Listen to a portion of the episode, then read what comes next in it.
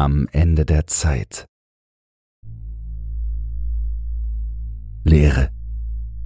Dunkelheit. Die endlosen Weiten des Alls. Die Erde. Braun, ausgetrocknet und zerstört liegt sie da vor mir.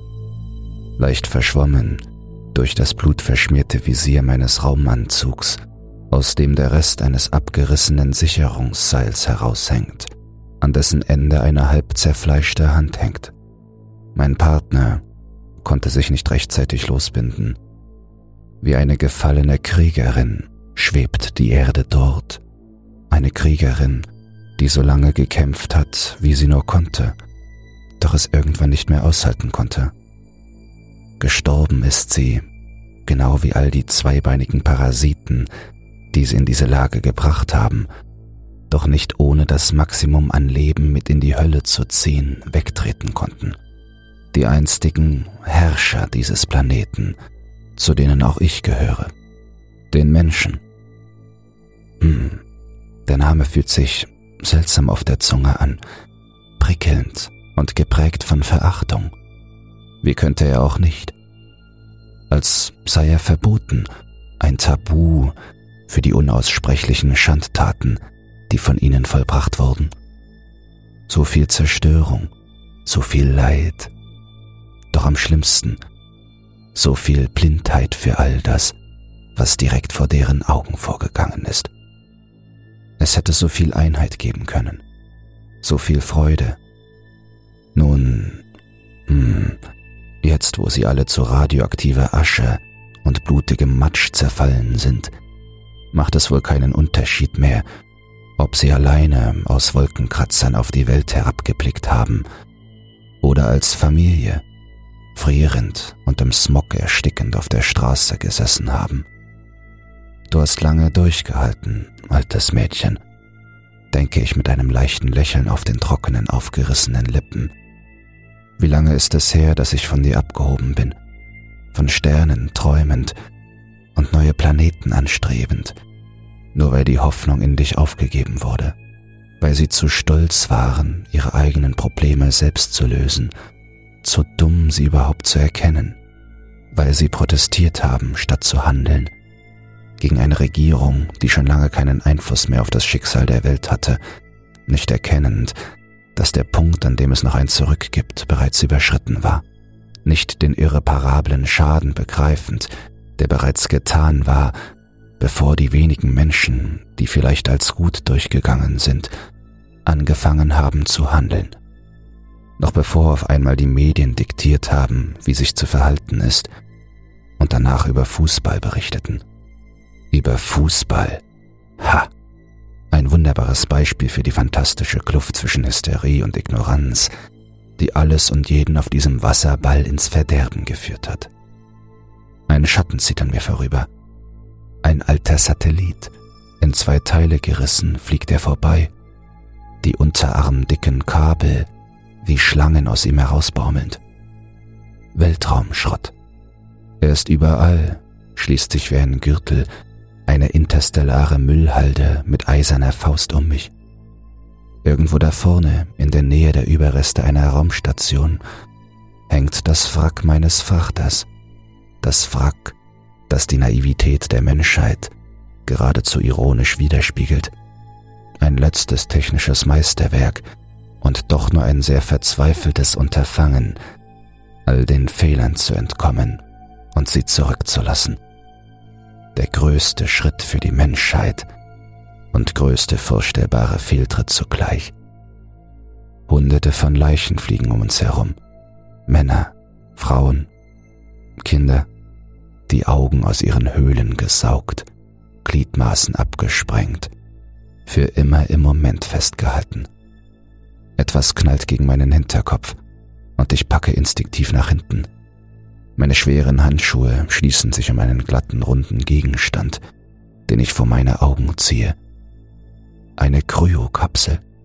Sofort muss ich meinen Reiz, mich zu erbrechen, unterdrücken. So viel habe ich schon gesehen.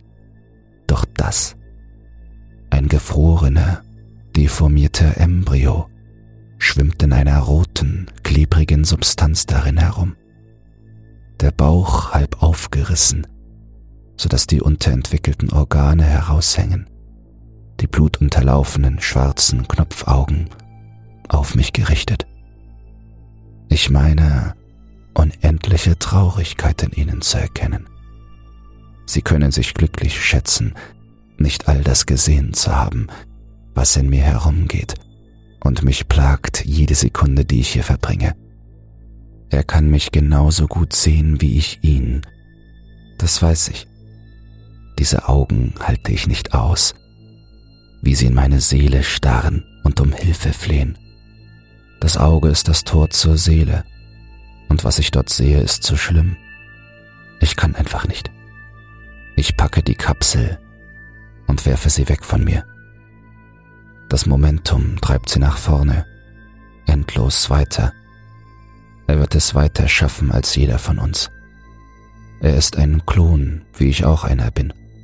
Der Klon eines Menschen mit so viel Einfluss, so viel Macht und so viel Arroganz, dass er sein Ebenbild in der neuen Welt haben wollte. Falls es da draußen überhaupt eine gibt. Ich wurde gemacht, um perfekt zu sein, so wie meine Brüder und Schwestern, so wie mein kleiner Bruder, den ich gerade in die Tiefen des äußeren Alls geworfen habe. Perfekte Menschen, gemacht um die Fehler ihrer Vorgänger zu beheben und statt ihnen zu leiden. Die Kapsel verschwindet irgendwann aus meinem Sichtfeld.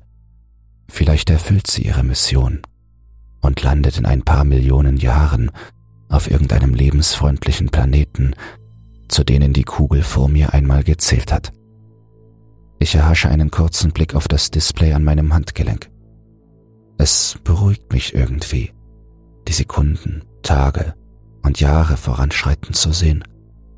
Ohne die Uhr würde ich vermutlich noch verrückter werden.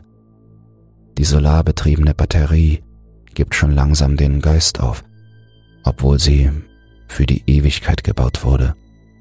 Vielleicht ist die Ewigkeit ja schon vergangen und vorbei.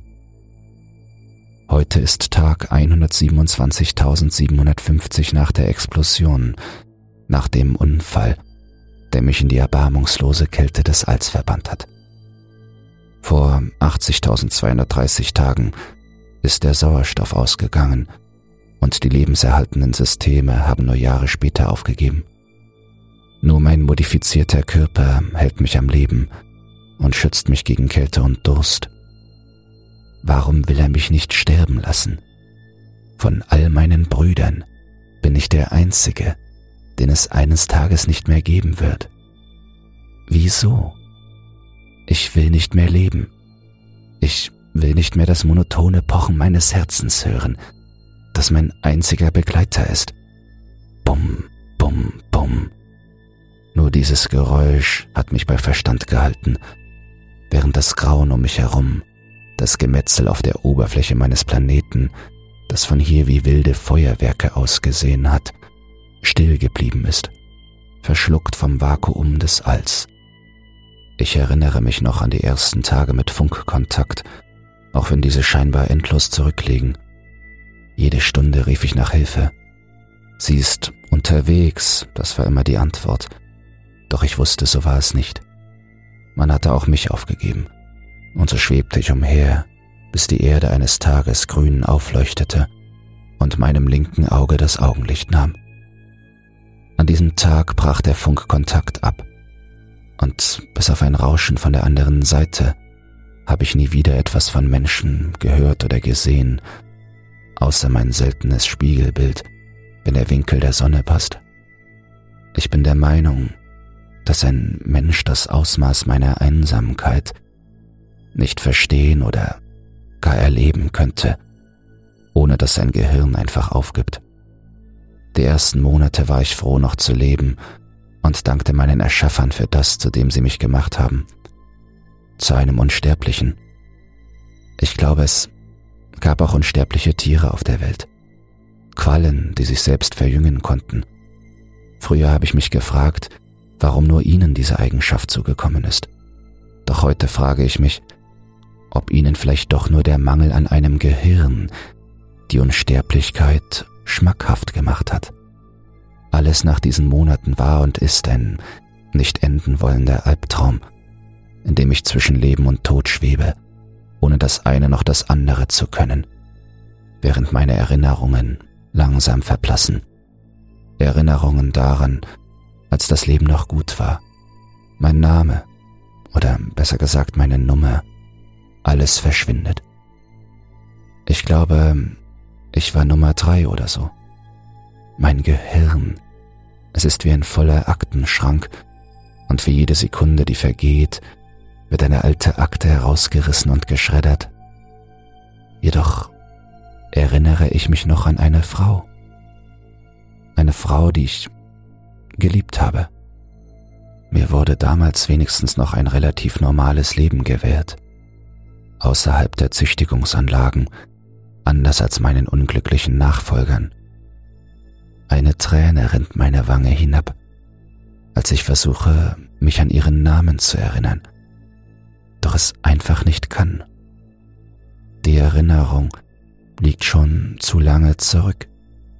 Ich versuche sie zu ergreifen, doch wie ein nasses Stück Seife entgleitet sie meinen Fingern und ist weg. Vielleicht habe ich sie gar nicht geliebt und es war nur eine Wissenschaftlerin. Wer weiß. Ja, vielleicht bin ich einfach schon immer alleine gewesen. Bis auf meinen eigenen Herzschlag und meine Stimme, der ich nach endlosen Selbstgesprächen schnell überdrüssig wurde. Jetzt mache ich gar nichts mehr. Mein Kopf ist leer. Keine Gedanken schwirren herum. Keine Erinnerungen oder Moralen sind in diesem Netz aus Nervenzellen in meinem Kopf hängen geblieben. Ich wünschte, ich wäre da unten gestorben, bevor es alle anderen getan haben. Ja, dann könnte ich jetzt Gott gegenüberstehen und darauf warten, dass er mich in die Arme nimmt und mir meine Sünden vergeben werden, bevor ich zu ihm aufsteige, in das Licht und die Wärme und verschwinde, einfach verschwinde und nicht mehr existiere. Doch mir wurden die Tore zum Himmel zugesperrt und selbst die Hölle will mich nicht aufnehmen. Ich verfluche meine Erschaffer jeden Tag, diese egoistischen Idioten, die nur an sich selbst und ihre Bezahlung gedacht, vielleicht schon den nächsten Urlaub geplant und die Geldscheine im Bündel gezählt haben, während die Welt um sie herum gestorben ist. Ich hoffe nur, sie sind ganz tief im letzten Kreis der Hölle festgefroren, im See Kozytus, für die Ewigkeit leidend, neben Kain, Judas und Luzifer persönlich, für den Verrat, den sie begangen haben den Verrat an den Prinzipien der Menschlichkeit, dem Recht auf Leben und auf Tod. Das einzige Geschenk, was den Menschen überreicht wurde, ist mir weggenommen worden. Langsam merke ich, wie es wieder passiert. Alles um mich herum verzieht sich seltsam, auf unmögliche Art, und alles läuft wie im Zeitraffer vor meinen Augen, während mein Geist in der Vergangenheit feststeckt. Meine Haut schmilzt dahin wie Eis, mein Fleisch verrottet und zerfällt, fließt meinen Anzug herunter, doch hält mich noch immer am Leben. Wie viele Jahrhunderte oder Jahrtausende vergehen jede Sekunde, wie viele Sonnen explodieren in Supernovas und legen ganze Galaxien und Zivilisationen in Schutt und Asche, Zivilisationen. Das ist ein schöner Gedanke, auch wenn er nach all der Zeit, die ich hier verbracht habe, unnatürlich und surreal wirkt. Außer von den Menschen gab es nie ein Zeichen auf anderes intelligentes Leben. Ist da draußen also niemand? Sind wir, bin ich ganz allein? Oder wimmelt es nur von Lebensformen, die wir alle nicht entdeckt haben. Ich weiß noch immer nicht, was schlimmer wäre. Die Zeit vergeht. Sie vergeht so schnell, dass meine Augen nicht mithalten können, nicht verstehen können. Sie ist ein solch instabiles Konzept, dass sie durch einen einfachen Perspektivwechsel verbogen und gekrümmt werden kann. Aus Jahren werden Sekunden, aus einer Lebensspanne ein Wimpernschlag. Ich sehe die Antarktis, wie sie wegschmilzt und das Schicksal der Erde endgültig besiegelt. Das war es jetzt. Ich sehe den Mond, wie er langsam wegzieht, von der Rotation seiner großen Schwestern aus seiner Umlaufbahn geschleudert. Das letzte Grün auf der Erde verschwindet. Die Atmosphäre wird zu einer undurchdringlichen und nicht durchschaubaren Suppe. Und dann, schließlich holt die Geschichte die Erde erneut ein, von der sie sich so lange zu erholen bemüht hat. Der Asteroideneinschlag, der die Welt schon einmal von allem Leben bereinigt und die Herrscher vom Thron gestoßen hat. Riesengroß zieht er an mir vorbei, löchrig und von Kratern übersät, anders als die Welt um mich herum, scheinbar in Zeitlupe, bevor er den Erdball in ein höllengleiches Inferno verwandelt.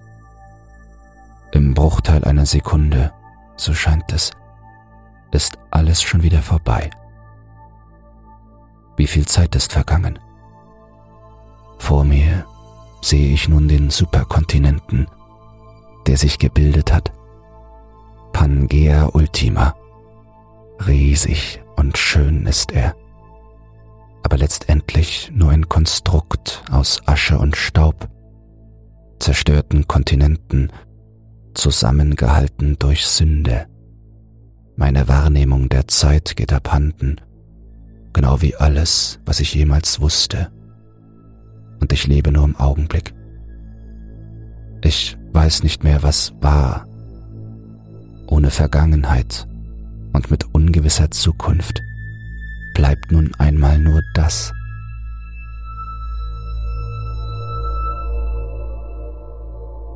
Mein Raumanzug gibt schließlich auf. Das Vakuum des Alls reißt mich hinaus. Mein gefrorener Körper zerbricht wie Glas. Mein Kopf berstet. Mein Gehirn zerplatzt in kleinste Stücke und mein Blut kocht. Fetzen gefrorener Masse, meine eigenen Eingeweide, einst Teil meines Körpers fliegen umher. Und doch bin ich immer noch da. Warum sterbe ich nicht? Ich weiß es nicht mehr. Da ist nur noch mein Geist. Er ist voll mit Momentaufnahmen dieses Planeten vor mir dieser braunblauen Kugel. Mein ganzes Leben habe ich scheinbar hier oben verbracht, wenn man mich überhaupt als lebend bezeichnen kann. Wer bin ich? Was bin ich? Ich versuche mich zu erinnern. Das sind Erinnerungen an Schmerz, doch sonst nichts. Kaum habe ich einen Gedanken erfasst, wird er überlagert und zerstört ich soll mich nicht erinnern. Niemand soll das. Was immer da draußen ist, will keine Zeugen für das, was hier geschehen ist, für das Versagen einer gesamten Rasse. Warte ich auf Erlösung? Warum überhaupt noch hoffen? Langsam wird mir das Ausmaß meiner Existenz bewusst, wie lang sie im Vergleich zu der Zeit noch gehen wird. Sie hat nicht einmal begonnen. Ich bin nicht einmal geboren im Angesicht der Unendlichkeit. Nur ich werde sehen, wofür das alles gewesen ist. Ich werde der Einzige sein, der den Sinn begreifen wird. Der Einzige, dem die Frage nach dem Universum beantwortet werden wird. Irgendwo aus den Tiefen meiner Gedanken fällt mir die Zahl 42 ein. Ich werde das einzige Wesen sein, das das Ende der Zeit erleben wird. Es vergeht alles so schnell. Unsere Sonne erlischt. Bald tun sie es alle. Schwarze Löcher verschlingen sich gegenseitig, fressen ganze Sonnensysteme und Galaxien in einem ewigen Kampf um den Rest der Masse, zerfetzen sie die Zeit selbst. Bald gibt es nur noch eines von ihnen. Es ist groß, so groß. Meine sterblichen Überreste sind ihm längst zum Opfer gefallen, genau wie alles andere. So steht es da im Zentrum von allem, für meine Wahrnehmung einige ganze Sekunden, bevor auch es in sich zusammenfällt, nach außen stülpt und sich in einem Paradox in sich selbst auflöst. Das Universum zieht sich zusammen, setzt sich zurück an den Anfang. Ich bin nicht mehr gebunden an meine Augen, ich bin überall und nirgendwo. Ich bin das Universum. Und mit seinem Ende entsteht ein neues, ein neuer Urknall, ein neues Ende, neue Menschen, neue Religionen, ein ewiger Herzschlag der Existenz. Mein Herzschlag. Ich bin zu Gott geworden. Hat es Gott bis jetzt überhaupt gegeben? War es alles nur eine Illusion, die wir uns geschaffen haben, um der Frage aus dem Weg zu gehen, mit der ich jetzt so direkt konfrontiert werde? Bin ich der erste Gott, der einzige? Der Herzschlag pocht weiter. Zerstörung um Erschaffung Leid um Trauer. Ich fühle die Menschen, wie sie mich anbeten. Sie denken, sie seien die Ersten. Nur ich kann wissen, wie unwichtig sie sind, wie absolut irrelevant. Ich bin zur Zeit geworden. Doch selbst der Herzschlag hört irgendwann auf. Und das Wesen, das es war, stirbt mit ihm. Ich höre die Echos vergangener Welten, wie sie aufschreien, als ob ihre Erinnerungen in der Dunkelheit widerhallen. Jetzt sehe ich es. Alles, was je passiert ist und alles, was je passieren wird. Es gibt keine Zukunft genauso wenig ein Universum. Ich habe es abgelöst. Es kann jetzt gehen. Die Existenz selbst ist zu alt geworden. Nur ich bin noch da. Doch es gibt mich nicht. Es gibt keinen physischen Raum mehr, der mich halten kann. Nur noch Leere. Zeit ist egal geworden. Ich bin egal geworden. Nur existiere ich noch. Alles bleibt in diesem Zustand der Nichtexistenz, ohne sich zu verändern. Für immer soll es so bleiben. Es gibt keine Worte für das, was mich umgibt, außer nichts, die vollständige Abwesenheit jeglicher Materie.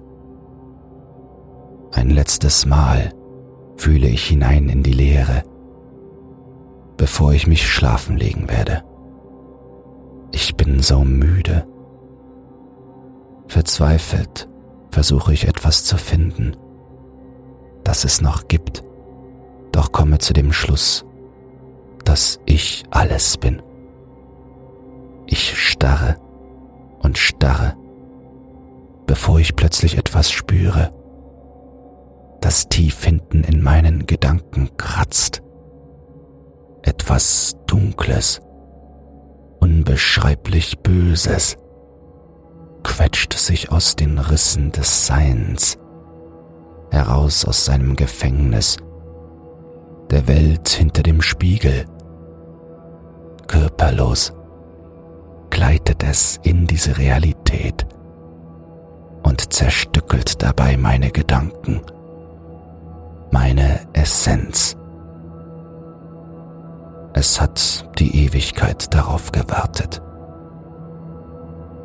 Und es starrt zurück.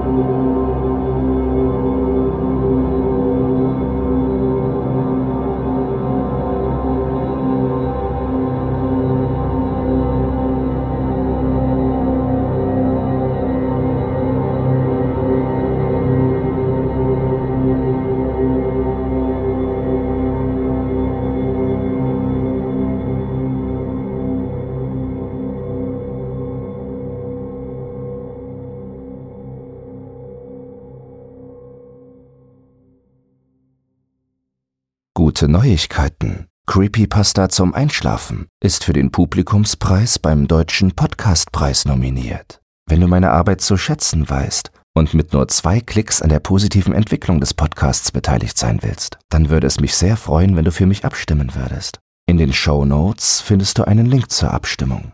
Dabei ist keine Registrierung oder dergleichen erforderlich. Einfach auf Jetzt abstimmen klicken und fertig ist die Laube.